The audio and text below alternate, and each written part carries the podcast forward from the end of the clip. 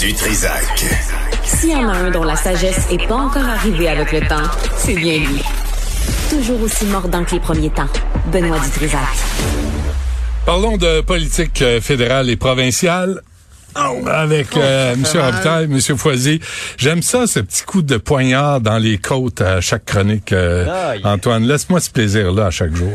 Écoute, j'en ai beaucoup de, de coups de poignard provinciaux. Ouais, euh, il y a, y a M. Paulus et les, ses amis conservateurs là, qui ont fait euh, des annonces, là, euh, les contrats. C'est là, M. Mulroney se mêle de la campagne. Euh, quoi, on vient à la rescousse des Renault Tool parce qu'il est pas capable de lever le poids tout seul? Euh, c'est vraiment une sortie spéciale. Je, m'y attendais un peu là qu'on sorte quand même euh, des, anciens joueurs conservateurs.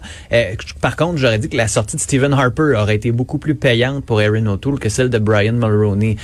C'est comme si on se disait qu'au Québec grâce à la mémoire de Brian Mulroney, progressiste conservateur et non pas que conservateur, on allait pouvoir convaincre ces nationalistes bleus de sortir. C'est une genre de sortie qui aurait pu être vraiment payante au début, début de la campagne, ou s'il y avait eu un genre d'effet de vague qui n'a pas du tout lieu en ce moment chez les conservateurs.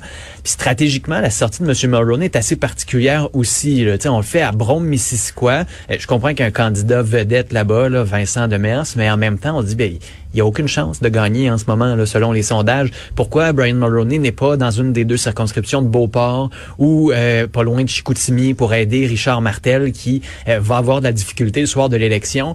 Euh, cette utilisation-là, moi, je la comprends pas vraiment, surtout que Erin O'Toole a fait campagne contre Peter McKay, qui avait été appuyé par Brian Mulroney. Erin O'Toole a fait campagne en disant, je ne serai pas un progressiste conservateur, je ne serai pas un conservateur rouge, je vais être un vrai de vrai bleu. Et là, il ramène Brian Mulroney, alors que la plupart de ses politiques sont pas mal progressistes, centristes. Euh, je me dis, dans l'Ouest canadien, en ce moment, quand ils le regardent, ils font, Hey, vraiment, on est rendu là. Ben, Maxime Bernier est peut-être de plus en plus intéressant. Euh, donc, il va falloir qu'il fasse attention, Erin O'Toole, dans les prochains jours de campagne. Ouais, Antoine, euh, on aurait dû peut-être se faire sortir M. questionner Harper. aussi Ouais, oui, peut-être. Mais Au Québec, ça aurait pas été vendeur. Pas en tout, Mais, euh, mais, mais Mulroney aussi, c'est la commission Oliphant. Hein? C'est euh, Karl-Heinz Schreiber. ça, j'imagine. C'est la ça- naissance du Reform Party aussi. Exactement, ben oui. Écoute, c'est deux, je pense qu'il restait deux députés, dont moi. J'étais là en 93. Euh, Donc euh, c'est cette division complète du pays et la fin du progressisme conservateur. Je pense que Philippe Vincent l'a bien expliqué. C'est une drôle de sortie. Peut-être c'est vrai, peut-être qu'en début de campagne, ça aurait donné une aura à Erin O'Toole, ça l'aurait aidé. Mais là, ça arrive bien tard parce que tout est tard actuellement. Ouais. puis euh, puis euh, ça va pas bien pour Jason Kenney.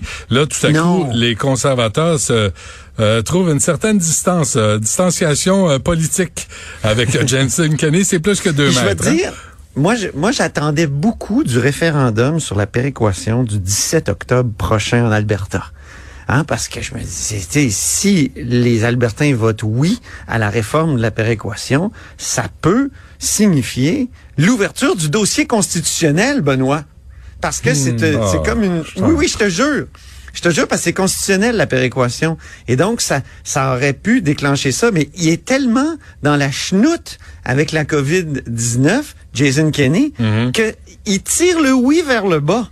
Donc, dans les sondages, on voit que le non va peut-être gagner. Même les Albertains vont voter non à une, pro- une, une proposition de réforme de la, de la péréquation. C'est incroyable et ça va, ça va rendre, je pense, euh, l'après euh, 20 septembre moins intéressant parce qu'évidemment, quand il y a de la Constitution, il y a du plaisir. Pour toi seulement, ça Non, moi aussi, j'aime ça un peu. Moi Ah aussi, oui, un peu. ouais. ah oui, Je suis un disciple d'Antoine là-dessus. Ah oui, je pense que ça pourrait être intéressant. T'entends un peu de Marvin Gaye quand on dit euh, Constitution. Ça t'érotise, toi aussi? Si, Un bon. petit peu. What's Ouais. going on? Euh, ceci dit, pour la campagne électorale aussi, Jason Kenney vient un peu euh, aider d'une certaine façon Justin Trudeau. Hein, il espérait, M. Kenney, ne pas du tout, du tout sortir pendant la campagne électorale. Mais là, il y avait vraiment plus le choix. La situation était trop dramatique euh, dans sa province, en Alberta. Il a dû sortir, faire marche arrière, dire que sa façon de faire, ben ça n'a pas fonctionné. Vraiment, ils ont baissé la garde trop tôt. Euh, et donc, Justin Trudeau, ce matin, a saisi la balle au bon en disant, regardez, les conservateurs, ce qu'ils font dans certaines provinces, ça ne fonctionne pas. Imaginez si c'était Erin O'Toole, qui était premier ministre, à quel point ça irait mal, lui qui ne veut pas forcer ses candidats à se faire vacciner, même refrain. Et là, les libéraux sont allés sur Internet et ce qu'ils ont trouvé, c'est une vidéo d'Erin O'Toole. Erin O'Toole qui disait ceci à propos de Jason Kenney. Premier Kenny has navigated this COVID-19 pandemic far better than the federal government has. Et donc, cette Oh, vidéo-là, oh. Ça a mal vieilli. mais disons que ça vieillit pas bien. Ça Puis si remonte à j'étais quand, un- ça? Ça remonte à l'automne dernier. Là. Fait que c'est sûr que c'est vieux. Par contre, si mettons, on, on met pas la date, là, on fait une publicité, là, puis là qu'on met ça comme à la télé pendant comme quatre jours juste avant le vote. Alors Puis comme quatrième puis vague. tu montes les, les soins intensifs euh, tu montes les soins intensifs, là, puis tu mets Jason Kenney, I apologize. Là. La pub, elle s'écrit quasiment toute seule. là. Je veux dire, dans un dernier droit de campagne où on a, il y a peu- les gens sont pas motivés à aller voter, il n'y a pas d'enjeu euh, de l'urne majeur, la gestion de la pandémie pourrait revenir et on pourrait justement faire mal paraître Erin O'Toole dans ce dossier-là. Pas à peu près. Alors, euh, ne vous attendez pas, attendez-vous à ce qu'on en parle encore pendant les trois, quatre prochains jours. là. Ouais. Tu serais bon, toi, hein, pour faire de la politique cochonne?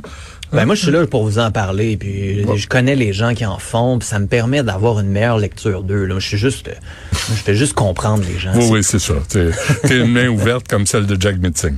Euh, euh, Antoine, euh, les Duplessis et Woke, c'est... Je pense que c'est la nouvelle polarisation au Québec.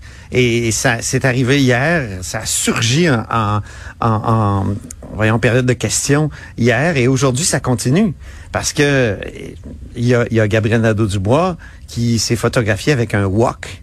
Il fait l'innocent, là. Ah oui, Parce hein. qu'il dit, je sais pas ce que François Legault a contre les wok. Personnellement, j'utilise le mien chaque semaine pour faire sauter des, des crevettes.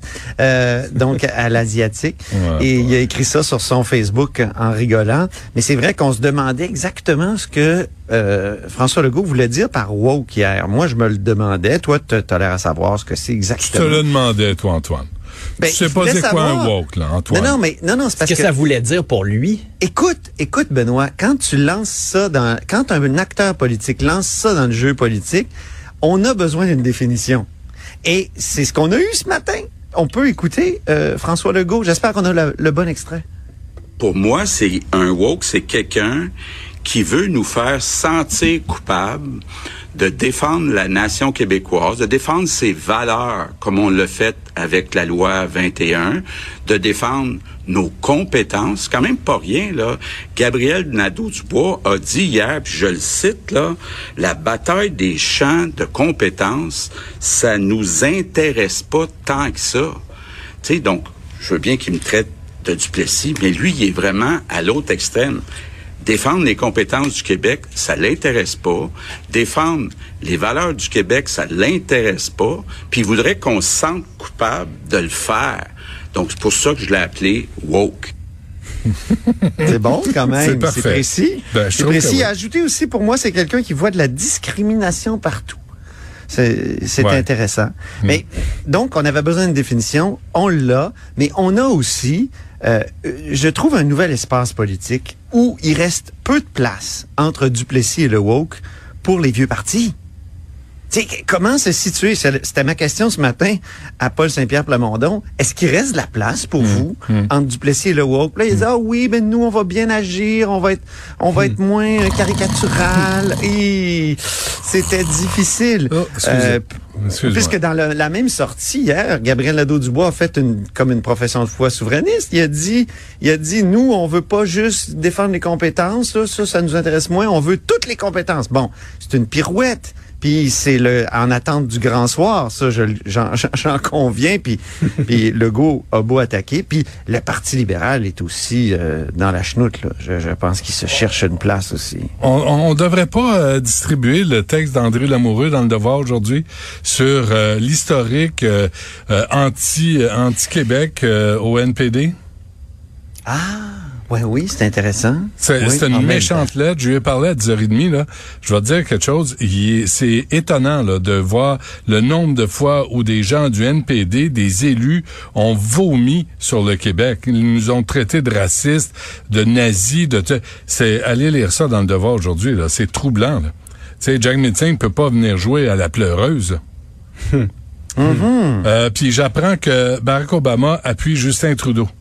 Encore? Ouais, de quoi il se mêle? Il veut un lunch gratuit au... euh, chez on, va, on va demander à Au- Mélanie ouais, Joe si elle se sent heurtée comme femme. Je sais pas si vous avez vu Mélanie Joly. C'est une des sorties les plus ridicules de cette campagne. Quand Mélanie Joly a dit à propos de la sortie de, de, de François Legault, là, qui avait l'air pro-conservatrice, elle a dit, moi, là, ma grand-mère s'est battue pour avoir le droit de vote, euh, puis euh, pour pas que les hommes me disent quoi penser. Mais c'est quoi le rapport? C'est ça, la loi Et 21? là, non, mais là, il faudrait vraiment demander à Mélanie Joly, Monsieur Obama vient de mettre les, vient de sauter à pieds joints dans la campagne fédérale. Est-ce que vous trouvez qu'il essaie de vous dire quoi, quoi penser?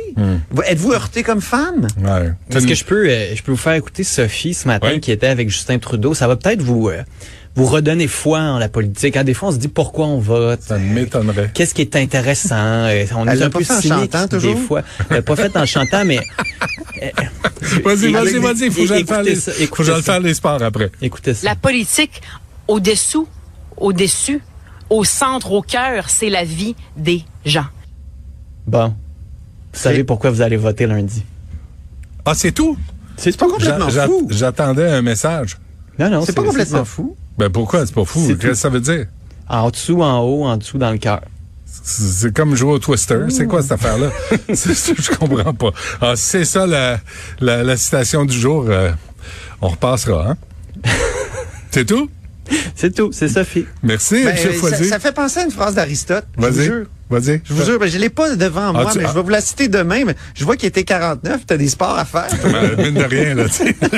Il y a une émission qui se poursuit. ouais. Ah, ben donc? without knowing why.